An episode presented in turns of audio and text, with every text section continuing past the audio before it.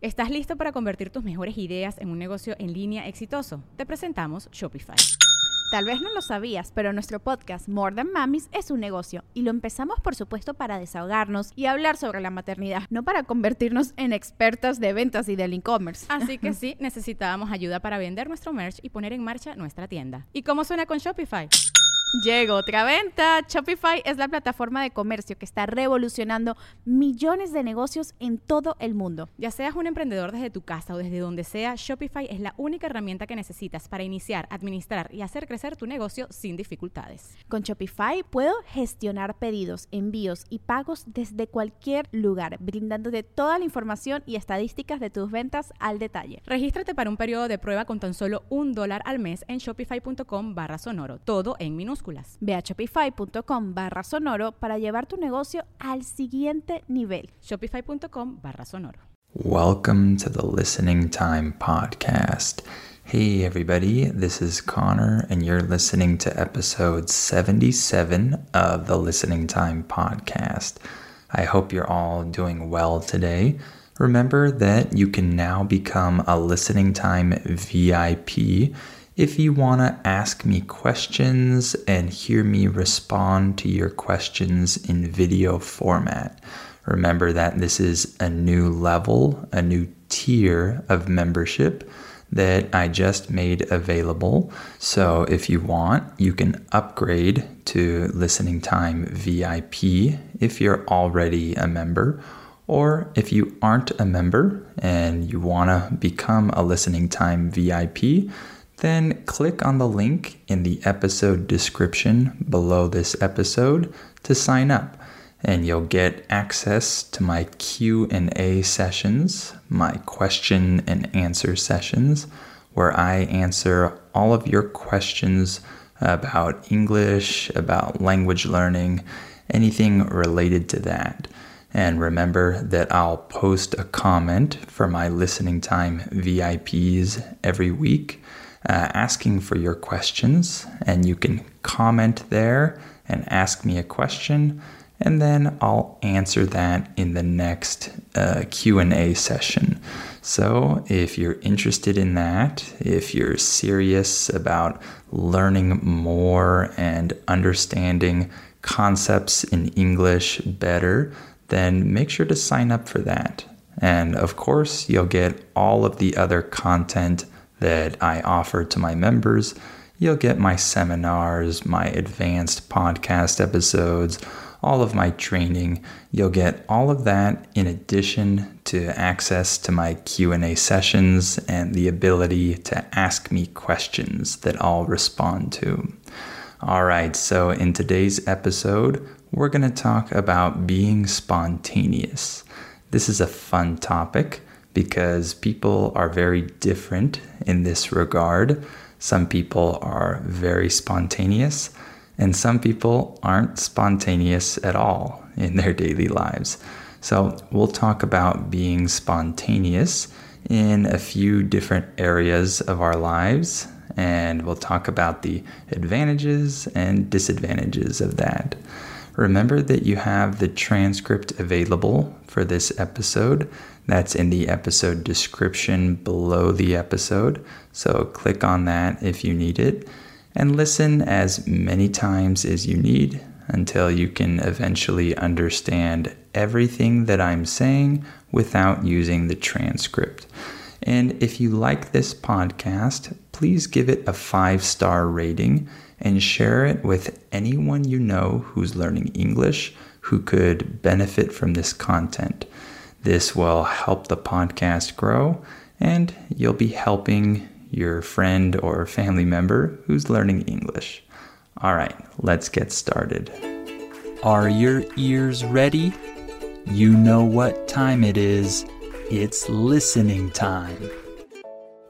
Okay, so let's talk about being spontaneous. So, what is spontaneity? Spontaneity refers to being able to think of things, do things, and make decisions in the moment without needing to follow a pre designed plan. So that's being spontaneous. So I first want to talk about being spontaneous throughout the week during our weekdays, from Monday to Friday, when most people are busy and have to work and have a set schedule sometimes. Let's talk about that. So, some people follow a strict plan during the week, uh, during weekdays, and they follow this plan and they uh, organize their day uh, the night before and they try to follow this plan step by step and they look at their agenda and see everything that they're supposed to be doing that day and they do those things that they've written down for themselves. And other people uh, might not do this. Other people might be more uh, spontaneous during the week. They might make decisions on what to do uh, in the moment. So maybe they have a plan or maybe they don't, uh, but regardless, they can just decide to do things uh, based on how they're feeling, based on how their day is going, and they can make decisions on what to do in that moment. So I'm a pretty organized person. I like to follow plans and I like to uh, decide what I'm going to do the next day, uh, the day before. So I like to know what I'm supposed to be doing when I wake up in the morning. Uh, I don't like to wake up on weekdays and not know what I need to be doing and have to decide uh, what to do in the moment. I'm not very comfortable with that. And so I'm definitely on the other side of the spectrum. Uh, in English, when we use the word spectrum, we're saying that there is a range of different options. So, for example, if you're on the left side of the political spectrum or you're on the right side of the political spectrum, this means you're either on the left or on the right in terms of politics. So, a spectrum is just a range of different options when it comes to one topic. So I'm on the other side of the spontaneity spectrum when it comes to weekdays. Uh, I don't like to be super spontaneous. Uh, I prefer to follow a plan. But I definitely recognize that there are some advantages of being spontaneous in this context during weekdays. Let's talk about a few of them. So, being spontaneous during weekdays can help you be less bored. Uh, I often get bored with just following my schedule and doing the same thing uh, every weekday, for example. And so being spontaneous can help to uh, keep things fresh, as we might say, uh, keep things new. And so sometimes when I decide to do things uh, different from how I planned them, it becomes more interesting. I'm able to have more fun during that day.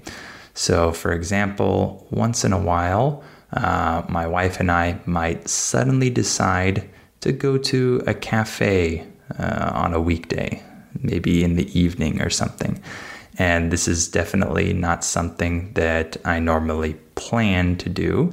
Um, but once in a while it happens, and it really makes our day much better because uh, we get to do something fun and go somewhere unexpected. And it uh, allows us to have a little bit of fun during the week and so I can definitely see how spontaneous decisions like that can spice up my weekday a little bit.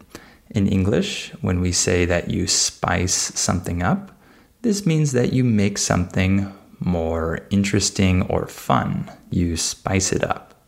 So, this can spice up my weekday a little bit when we decide to do that in a spontaneous way. Uh, and I think that being spontaneous during weekdays can help people be more creative and maybe help them solve problems better. So when you get out of the normal routine and you decide to do something new, um, this can definitely stimulate your brain in a new way.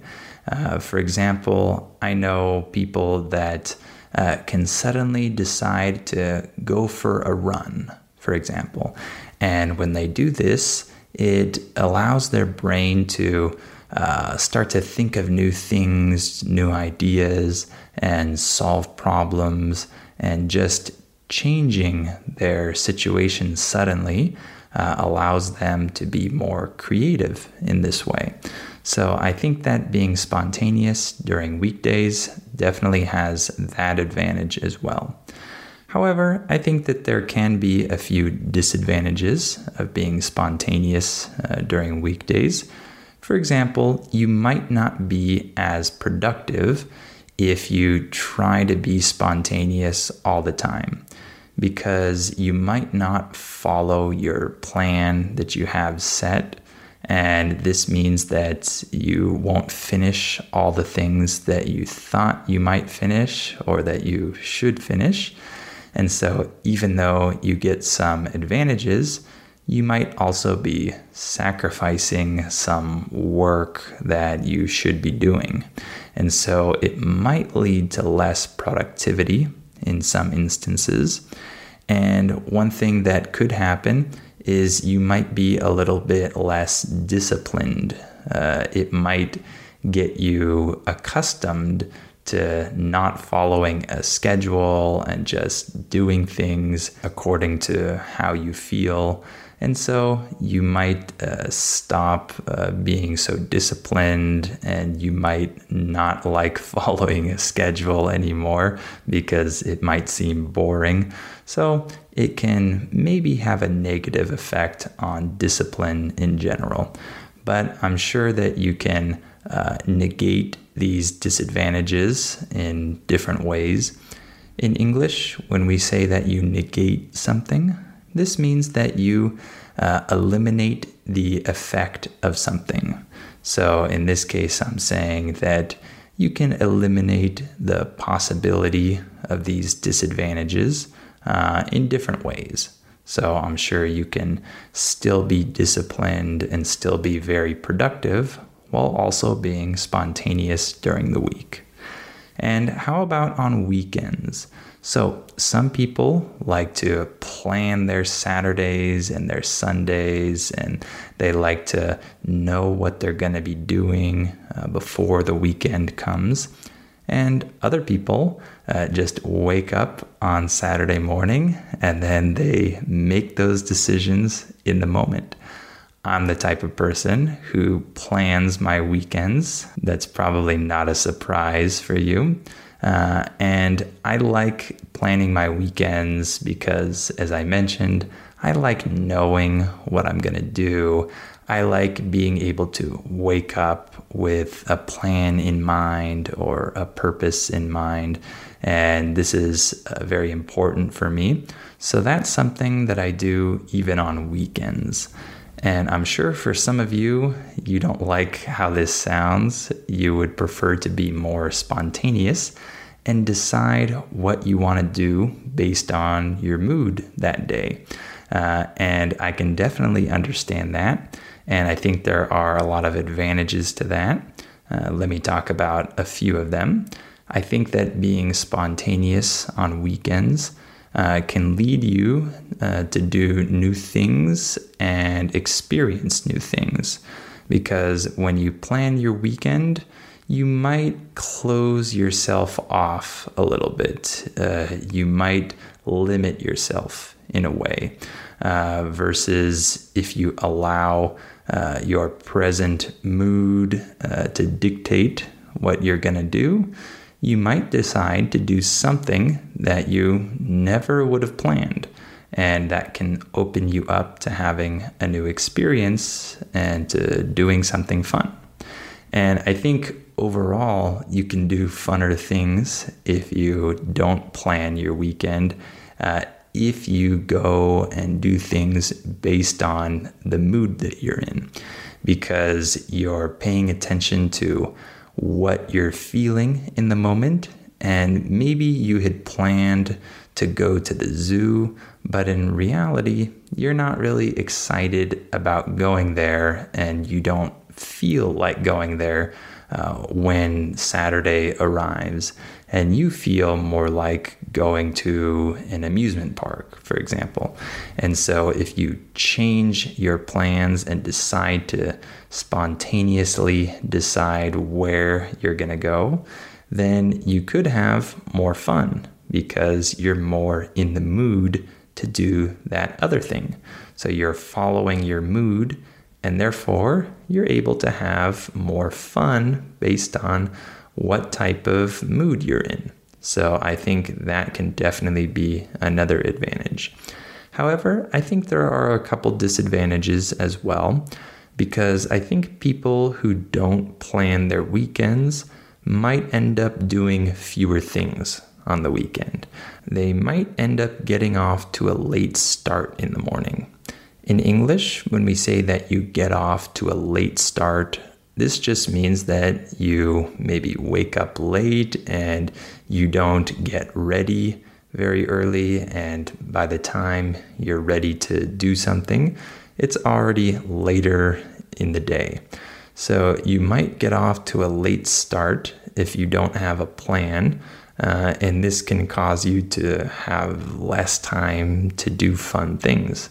This often happens when I'm staying with my in laws or they're staying with me, and we often uh, get off to a late start in the morning, and then we're a little more limited in terms of which breakfast restaurant we can go to in the morning because here in my city, uh, some of the good breakfast restaurants get very, very crowded uh, if you don't go on time, if you go a little bit late.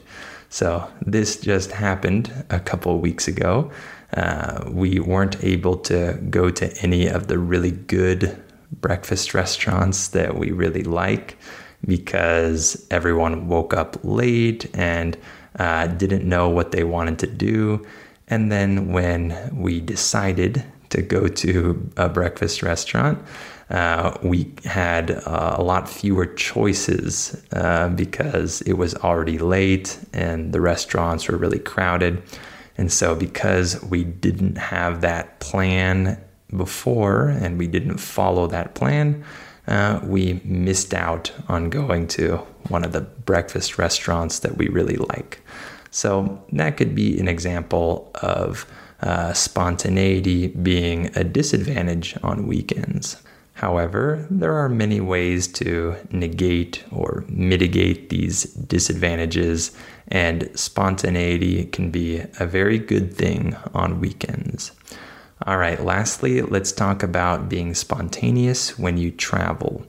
I'm a very organized traveler. I plan all of my trips very carefully.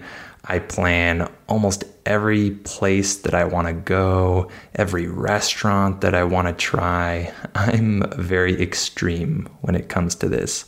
Other people are on the opposite end of the spectrum and they hate planning their vacations and they want to be spontaneous and decide what to do in the moment. And I completely understand that side as well. I think that both have their advantages and disadvantages. So, some advantages of being spontaneous while traveling.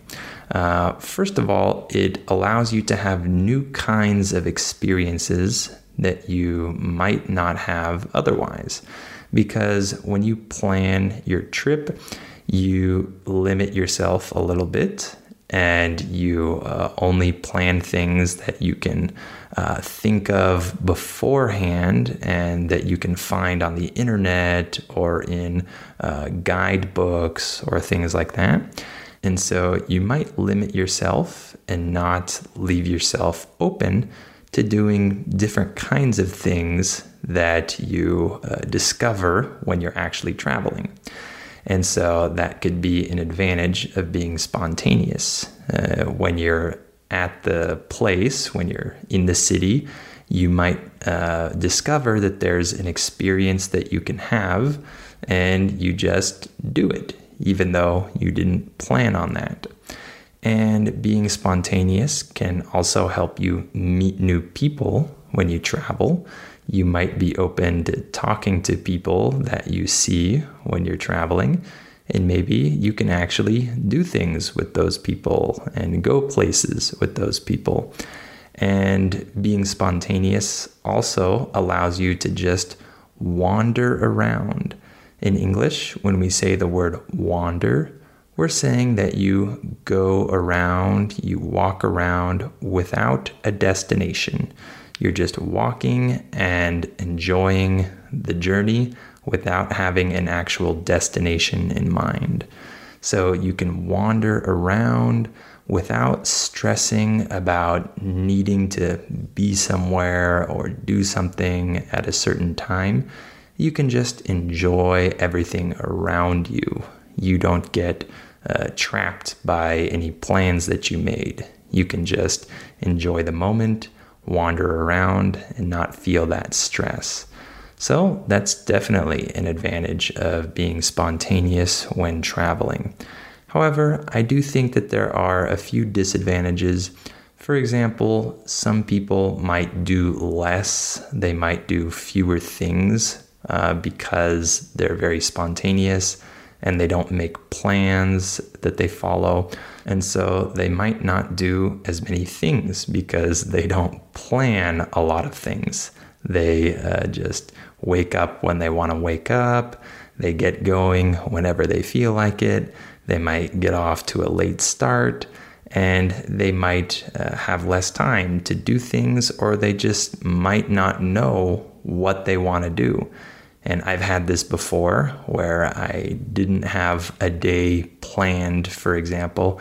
And when I woke up that day uh, on that trip, I had no idea what to do that day. And so we had to start looking uh, online and trying to find something for that day. So that can definitely happen if you don't plan ahead. And another disadvantage might be that uh, you have to pay more for tickets if you don't buy things in advance, if you don't book tours in advance or whatever. Uh, if you just spontaneously decide to go to some museum one day, you might have to pay more, or maybe there aren't any tickets available that day. So you can definitely run into situations like that uh, if you're very spontaneous and you just decide what to do in the moment. So there are a couple disadvantages but I'm sure a lot of you prefer this style of travel. And I definitely understand that. I wish I could be more spontaneous uh, when traveling. But to be honest, I really like planning my trips. This is very fun for me. So I think I'll continue doing it the way I do it. And then maybe open myself up to being a little more spontaneous uh, during the vacation and allowing for a little bit more spontaneity. And maybe I just won't plan everything, I'll just plan most of the trip. All right, why don't we stop there for today? I hope this episode was interesting for you. Remember that you can become a listening time VIP now if you want to ask me your questions and have me respond to your questions in video format. You can sign up to become a listening time VIP and you'll get a weekly Q&A session every single week. I'll make a video answering all of your questions. So that will be a really big benefit for you. So make sure to sign up if you're interested in that. The link is in the episode description below this episode. That's patreon.com slash listening time.